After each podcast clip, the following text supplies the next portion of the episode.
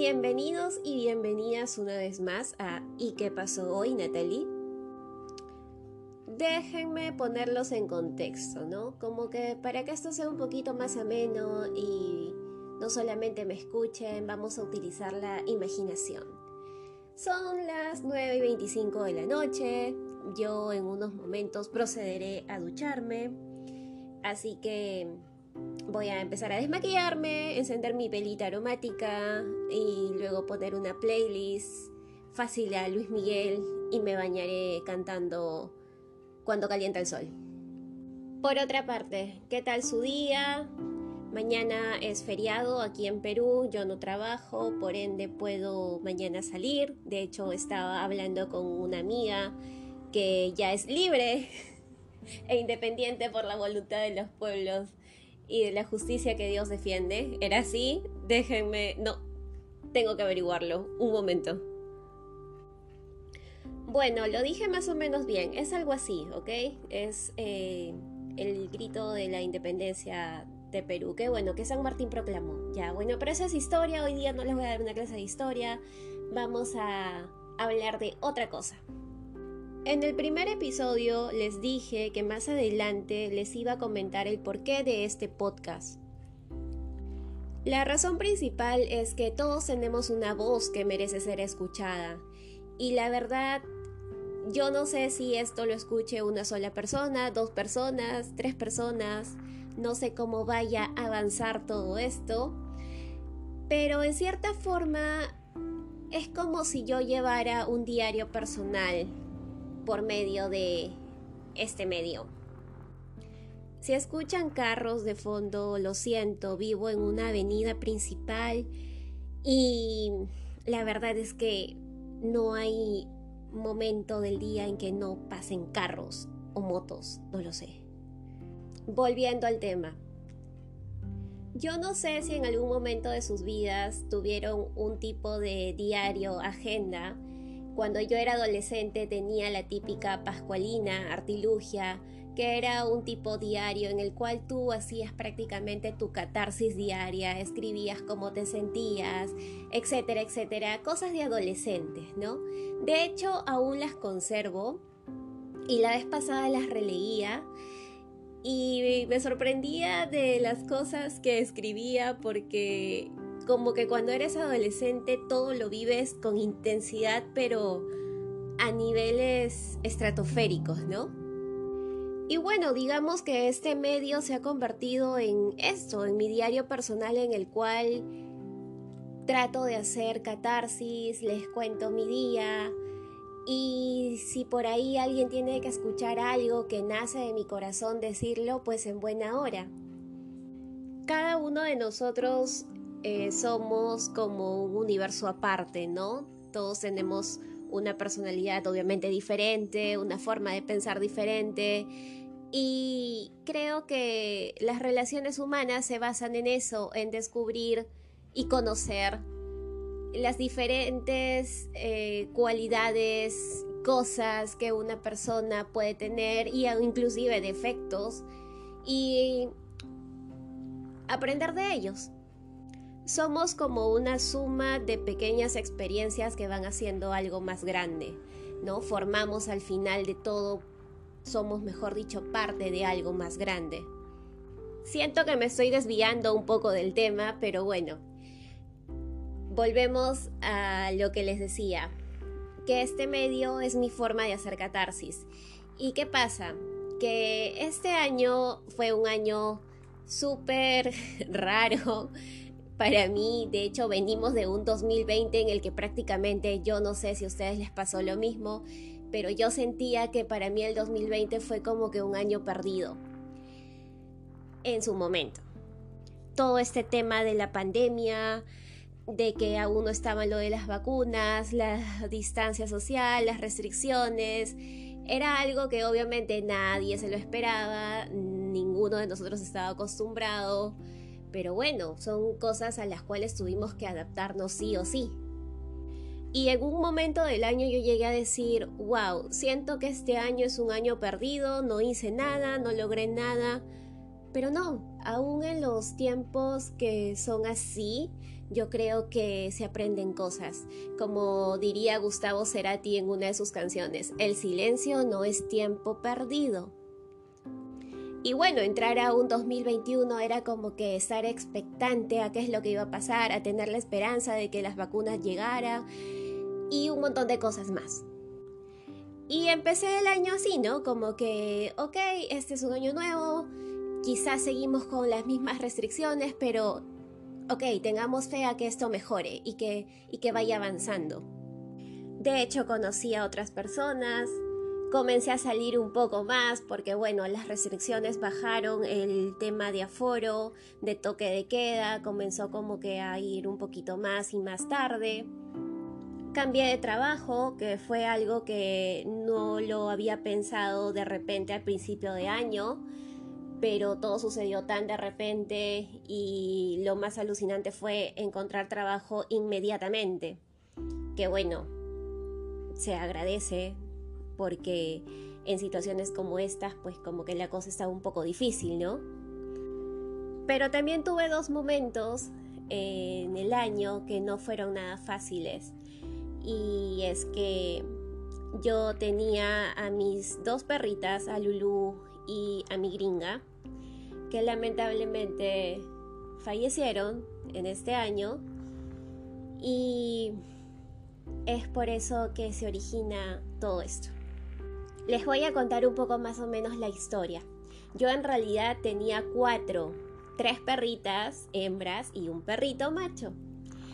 Las hembras eran Lulu, Manchita y Gringa, y el machito era Archie. En realidad, Lulu, Manchita y Gringa me vienen acompañando, sobre todo Lulu me acompañó desde los 18 años.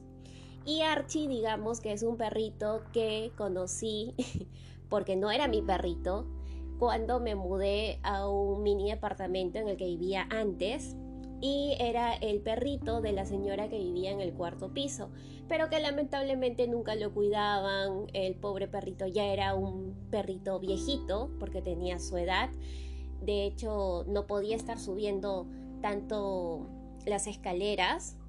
Y a pesar de eso, pues era un perrito súper fuerte porque prácticamente había estado acostumbrado a vivir en la calle ya que no le habían dado el cuidado debido.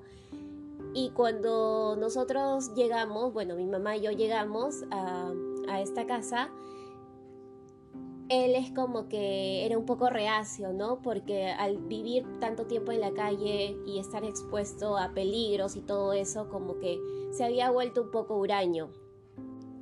Pero de repente un día, porque lo vimos que estuvo mal, fue como que, oye, está mal, hablamos con su dueño. Lamentablemente no tuvimos eh, la respuesta que esperábamos de su dueño, así que nosotros decidimos ocuparnos de él. Este perrito prácticamente se readaptó a la sociedad porque le dimos amor y se volvió el perrito más cariñoso y sobre todo fue como que un cambio total, ¿no? De repente de lo huraño, de lo que mordía y ladraba a la gente, se volvió un perrito faldero, que salía con su correíta a la calle, no ladraba, se comportaba. Y en situaciones como esas te das cuenta de cuán grande, o mejor dicho, todo lo que el amor puede hacer, cómo puede transformar, ¿no? No solamente cambiarle la vida a, un animalito, sino que el amor es tan poderoso que, que puede hacer cosas que a veces suenan un poco raras o inexplicables. Y bueno, con mis otras perritas, en el caso de Manchita, que fue la primera en partir, ella falleció en el 2019, fue algo que también no lo esperaba porque fue un poquito trágico. O sea, no en el sentido de que eh, le pasó algo muy muy trágico, sino que ella ya estaba mal, ya era una perrita adulta porque ella la recogimos de la calle y exactamente no sabíamos qué edad tenía. Aproximadamente cuando la recogimos el veterinario nos dijo que posiblemente tenía alrededor de dos años, pero puede ser que haya tenido un poco más. Y en el 2019 ella se puso mal eh, y ya la situación era un poco insostenible y entonces mi mamá tuvo que tomar la decisión de llevarla al veterinario para que le ayude y simplemente le apliqué esa inyección que hace que descanse por la eternidad. para mí fue algo traumático porque mi mamá tomó la decisión sola y cuando yo llegué de trabajar, Manchita ya había fallecido. No me pude despedir de ella como hubiera querido y de hecho como que me marcó bastante, ¿no? Y a raíz de eso yo solamente comencé a decirle adiós Sabes que Dios, cuando llegue el momento de Lulu o de la gringa, yo solamente te pido que por favor me permitas despedirme de ellas. Y el único anhelo que mi corazón tenía en ese momento y siempre fue que no sufran, que no sufran, que se queden dormidas y que se vayan en paz, en absoluta tranquilidad.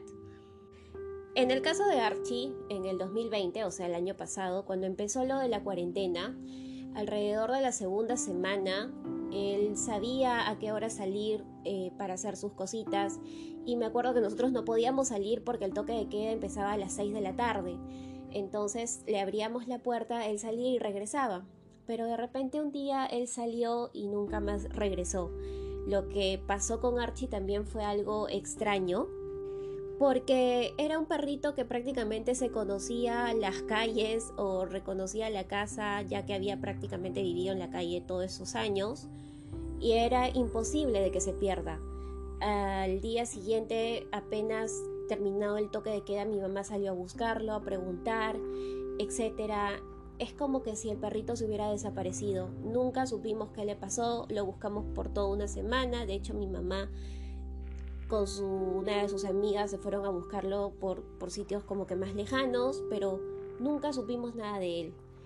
Y fue algo extraño que, bueno, pasó y él ya prácticamente, como les decía, era un perrito adulto que ya tenía sus años, de hecho tenía 16 años. Y lo que nosotras pensamos es que de repente él ya sabía que su hora estaba llegando y lo único que hizo fue alejarse Ah, de hecho, una vez escuché que los perritos cuando ya saben más o menos que va a llegar su hora, para no hacer que sus dueños sufran, simplemente se alejan. Se alejan para evitarle ese sufrimiento a sus dueños. Y en el caso de Lulu, bueno, Lulu falleció este año, el 31 de julio. Eh, lo de ella fue así también como que rápido, de repente estuvo bien. De hecho, cumplimos años el mismo día, el 6 de mayo, porque yo a ella la recogí cuando tenía dos meses de edad en una veterinaria y la señorita que me la dio me dijo, ella nació en mayo pero no sabemos qué día, entonces tú podrías ponerle un día de mayo y yo decidí que sea el mismo día de mi cumpleaños. Entonces cada año, eh, desde los 18 años, que es cuando la tuve, celebrábamos nuestro cumpleaños juntas y la torta siempre decía como que feliz cumpleaños Nati Lulu. Y bueno, me acompañó por 16 años. Este año fueron 16 y ustedes se imaginan todo lo que he vivido con ella, tenerla desde los 18 años. Mm, es, es una vida prácticamente y ambas como que compartíamos los mismos gustos, digamos, porque nos encantaba comer, glotonas a más no poder, dormir como no tienen idea, yo amo dormir y ella era mi fiel acompañante que se subía a mi cama y dormía a mi costado. Es más, en invierno, Dios, dormir con esa perrita era, es como que tenías una estufa personal ahí contigo. Y en sí, Lulu, pues no solamente era mi perrita, era mi hijita, era mi compañera. Entonces, eh, el 31 de julio ella esperó a que yo me pueda despedir de ella para luego fallecer. Y fue como tal y se lo pedí a Dios, ¿no? Que se quede dormida, que no sienta dolor, que no sienta nada y se vaya tranquila. Si me escuchan la voz un poco entrecortada, bueno, ya saben por qué es. He hecho una pausa para poder seguir con la historia. En el caso de mi gringa, ella falleció el mes pasado, en noviembre. Igual, me esperó, eh, estuvo... En realidad era mi perrita más chiquita y digamos que era una perrita súper fuerte. Fuerte en el sentido de que para el mes de mayo y ella estaba como que un poquito mal. De hecho, yo pensé que ella iba a fallecer antes que Lulu porque ella estaba mal. Adelgazó muy rápido, a pesar de que comía. Perdió la vista, ya estaba cieguita, entonces era como que yo ya me estaba haciendo la idea de que ella se iba primero, pero fue al contrario. El día que ella fallece, yo me levanto temprano para ir a trabajar, la veo, estaba respirando aún, pero toda la noche ya como que había pasado una mala noche. Y cuando salgo del baño, la miro y ya no respiraba, entonces solamente la acaricié y le dije, ya, ya está, ya está hijita, gracias por todo este tiempo, por esperarme y porque se durmió y simplemente partió nuevamente el mismo deseo que mi corazón tenía de que se vaya tranquila, al igual que Lulu, se cumplió. Y digamos que eso era lo que me calmaba eh, y me calma en cierta forma porque no sufrieron. Yo creo que los animalitos no deberían de sufrir, son seres tan puros, tan inocentes, tan llenos de amor que te dan sus mejores años de su vida, te dan todo el tiempo que tienen que durar, te lo regalan, te enseñan a amar de otra forma, te enseñan a tener paciencia, porque de verdad hay que tener mucha paciencia, a valorar más el tiempo. Son tantas cosas que te enseñan que yo de verdad me siento privilegiada de haber tenido a mi pequeña manada de cuatro conmigo durante tanto tiempo. El que ha perdido una mascota creo que me entiende perfectamente cómo uno se siente ante estas pérdidas, el dolor, el tiempo que a veces tiene que pasar para que puedas volver a sonreír y recordarlas desde el corazón con una sonrisa, pero ya no con tristeza. Y es por eso que decido empezar un podcast, porque es como parte de mi terapia para poder desahogarme, para poder hablar lo que mi corazón tiene por decir y porque este episodio que está siendo largo es para ellas, es para, para mi pequeña manada de cuatro que sé que ahora están en un lugar mejor. Yo siempre quiero pensar de que hay un cielo para los perritos, para nuestras mascotas y que cuando nosotros pues llegue nuestro momento de partir, nos encontraremos y jugaremos nuevamente por la eternidad. Haciendo un paréntesis, la vez pasada escuchaba a, un sacerdote que decía de que no, que los perritos no iban al cielo. Y es como que yo, a ver, un ratito sostén esto que, que quiero pelear. Yo sé que cada uno tiene una creencia diferente, pero creo que también les he dicho de que creas en lo que creas, eso te da como que la certeza o la convicción de tener fe y esperanza en algo, ¿no? Y yo particularmente creo en que existe un cielo para los perritos, de que cuando nos toque partir a nosotros nos volveremos a encontrar, porque ellos para mí pues son creación de Dios y cuando llega su tiempo, su momento de partir, regresan a su creador, se encuentran con él a esperarnos, a esperar a que a que llegue nuestro momento. Yo no sé qué es lo que vaya a pasar, eh, pero siento de que el creer en que hay un cielo para ellas, que cuando llegue mi momento de partir yo pueda volverme a reencontrarme con ellas, me llena de fe y de esperanza y me da esa convicción y esa calma que mi corazón necesita.